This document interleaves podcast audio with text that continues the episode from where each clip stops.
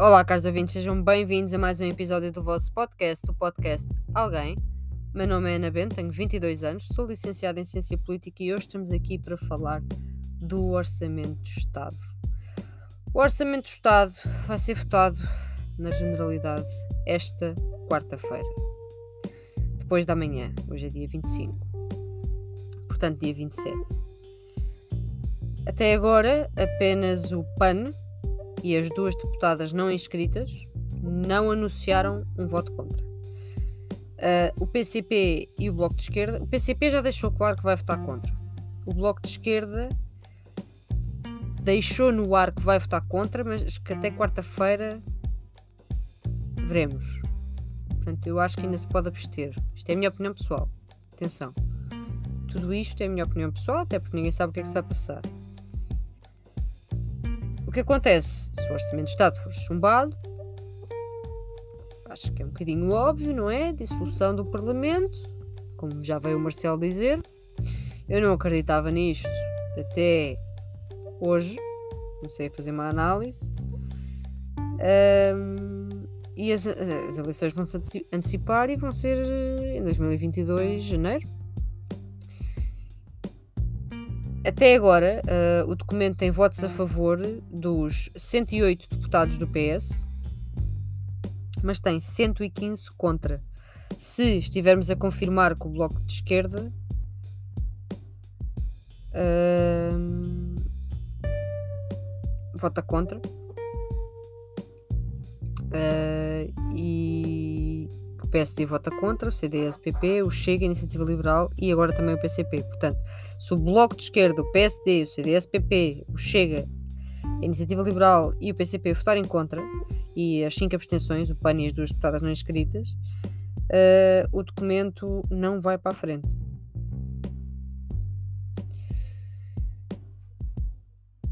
É assim.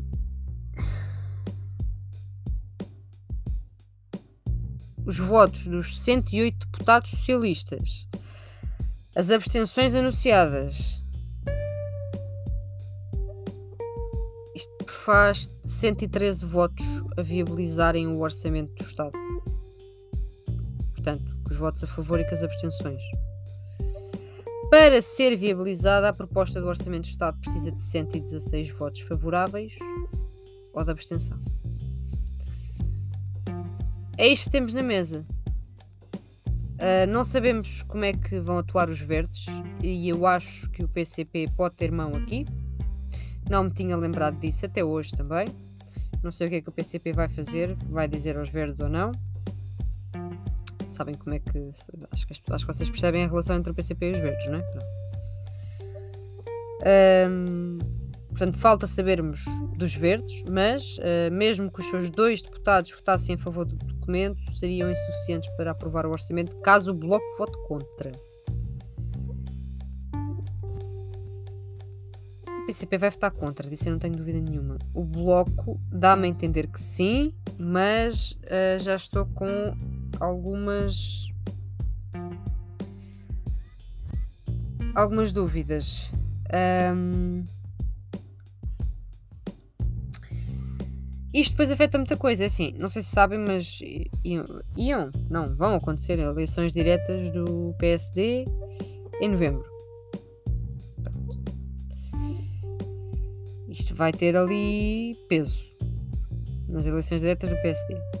Depois, já vi várias notícias a dizer que, quem é que vai ganhar então com as eleições antecipadas se estas acontecerem. Eu vi uma headline que eu achei ridícula em parte, que dizia que Rio e Ventura são os únicos que têm a ganhar com o chumbo do orçamento. O Rio, porque vai ter a mão do Costa para chegar ao poder, e o Ventura, porque vai crescer. Eu não acho que o Rio tenha a ganhar com as eleições antecipadas. Porque isto envolvia, imaginem, um acordo entre o PSD, CDS, Iniciativa Liberal e o Chega é uma coisa que isto vai dar confusão. Porque mesmo que o PSD quisesse fazer acordo com o Chega, eu não estou a ver a Iniciativa Liberal e o CDS a dizer que sim. estou a vê-los a saltar fora. Entretanto, hoje por acaso tive uma conversa interessante uh, na agência. Bom para este país, porque é assim, não sei o que é que isto vai dar malta, mas é assim, quarta-feira vamos descobrir. Pronto. Quarta-feira há votação. Quarta-feira percebemos se o Orçamento de Estado passa ou se vão realmente existir eleições antecipadas. Para mim, se elas, se elas vierem, se forem já em janeiro de 2022, uh, não estou a ver um bom panorama para Portugal. Mas isso é, mais uma vez, a minha opinião. Minha opinião pessoal. O que este país precisava, mas é impossível porque os ricalhaços não querem, era um orçamento base zero. Que é isto? E era sobre isto que eu estava a falar hoje também, lá, lá na agência. Um, imaginem, quando vocês. Isto é, isto é inverter a lógica tradicional do processo de fazer um orçamento. Porque tradicionalmente nós fazemos ali aquela. aquele. aumentamos. Ou seja, vocês são um gestor de um departamento e vocês dizem: Este ano eu preciso de mais dinheiro, pá, de mais 20% por causa deste setor, daquele, daquele, daquele. E o orçamento, imaginem, vocês o ano passado levaram uh, um milhão e este ano levam mais, porque disseram que precisavam de mais 10%, 15%, 20%, não interessa. E toda a gente anda a mamar dinheiro assim à vontade. Se o orçamento fosse nesta base zero, não é? Isto já não acontecia. Porquê? Porque cada peça, digamos assim, do orçamento precisava de ser explicitamente aprovada e não tínhamos que ter em conta as, em conta as alterações em relação ao ano anterior. Ou seja, vocês, enquanto gestores, não poderiam dizer: Ok, vocês o ano passado deram-me um milhão, este ano eu preciso um milhão e meio. Imaginemos.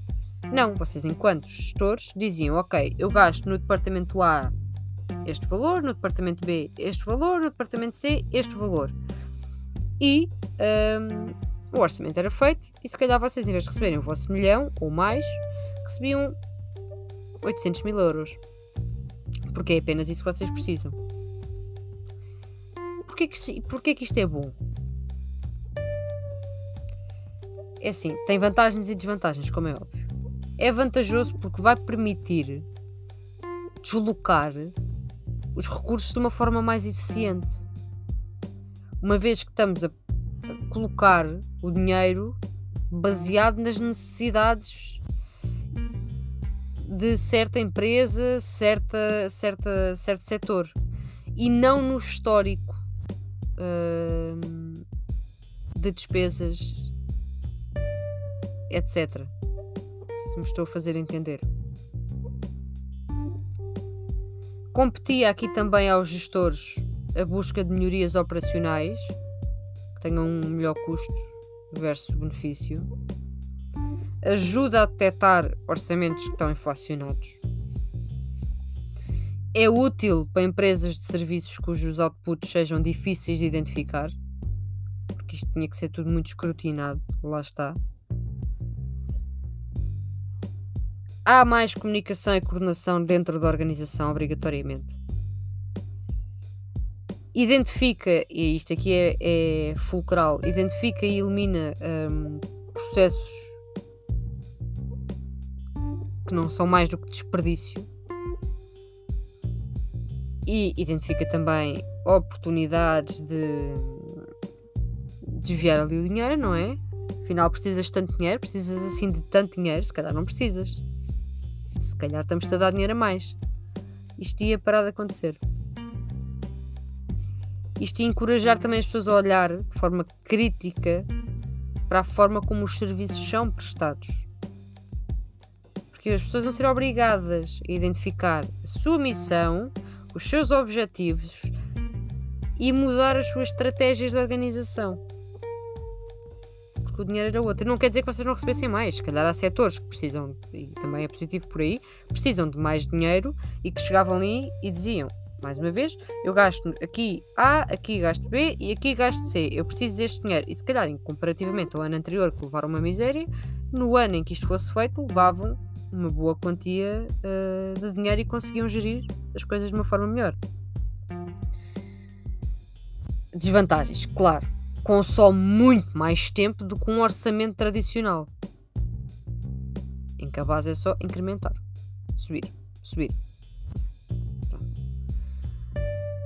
Isto é um escrutínio, não é? Só aí, pronto, isto, é, isto ia demorar imenso tempo. Depois, isto ia obrigar, não é? Justificar cada despesa do orçamento. Pode ali vá prejudicar departamentos de pesquisa e, de, e desenvolvimento e os departamentos de produção podem ser beneficiados. É preciso também gestores, como deve de ser, porque isto é um orçamento, este tipo de orçamento, muito mais complexo em comparação com o tradicional. Depois temos organizações enormes, em que a quantidade de informação necessária para suportar este processo podia ser quase, quase que intratável. Eu não acho que seja intratável, tudo é, tudo, tudo é possível, mas iria demorar, lá está, voltamos ao primeiro ponto, imenso tempo. E depois, lá está, temos aqui a questão também da honestidade dos gestores, uh, porque se eles estiverem para exagerar e distorcer resultados e conseguirem fazer artimanhas, isto vai tudo coar e ficávamos na mesma. E há essa possibilidade de alguém se aproveitar. Mas isto era uma cena fantástica.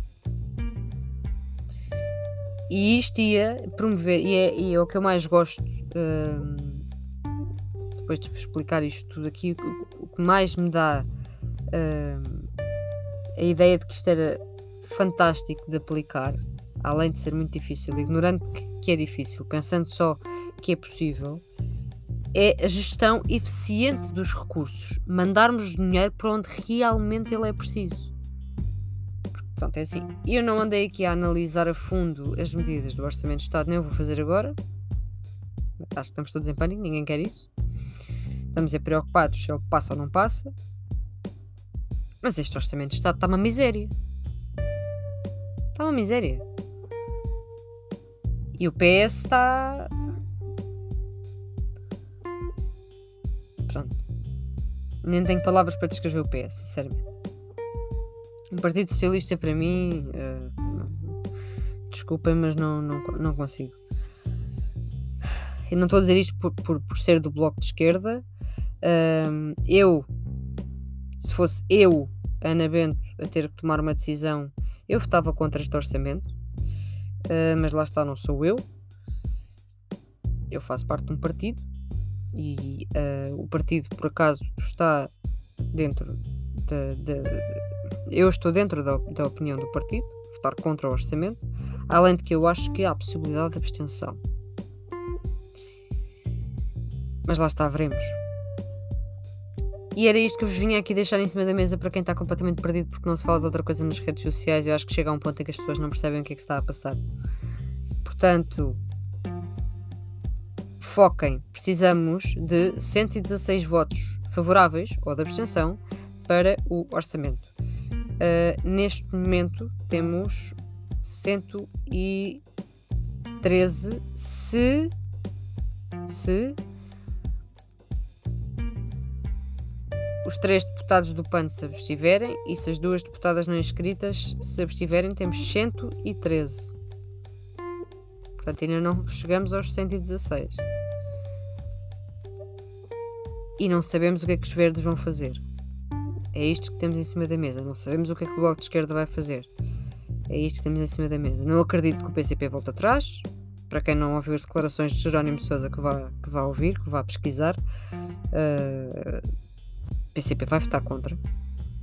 Não há volta a dar. E achei por bem deixar-vos aqui esta ideia do, do, orçamento. Não sei se o termo mais correto é este: um orçamento zero, um orçamento base zero não sei se o termo correto é este, mas sei que o que eu vos expliquei é, é o contrário do, do, de um orçamento. É inverter a lógica de um orçamento tradicional. Pronto.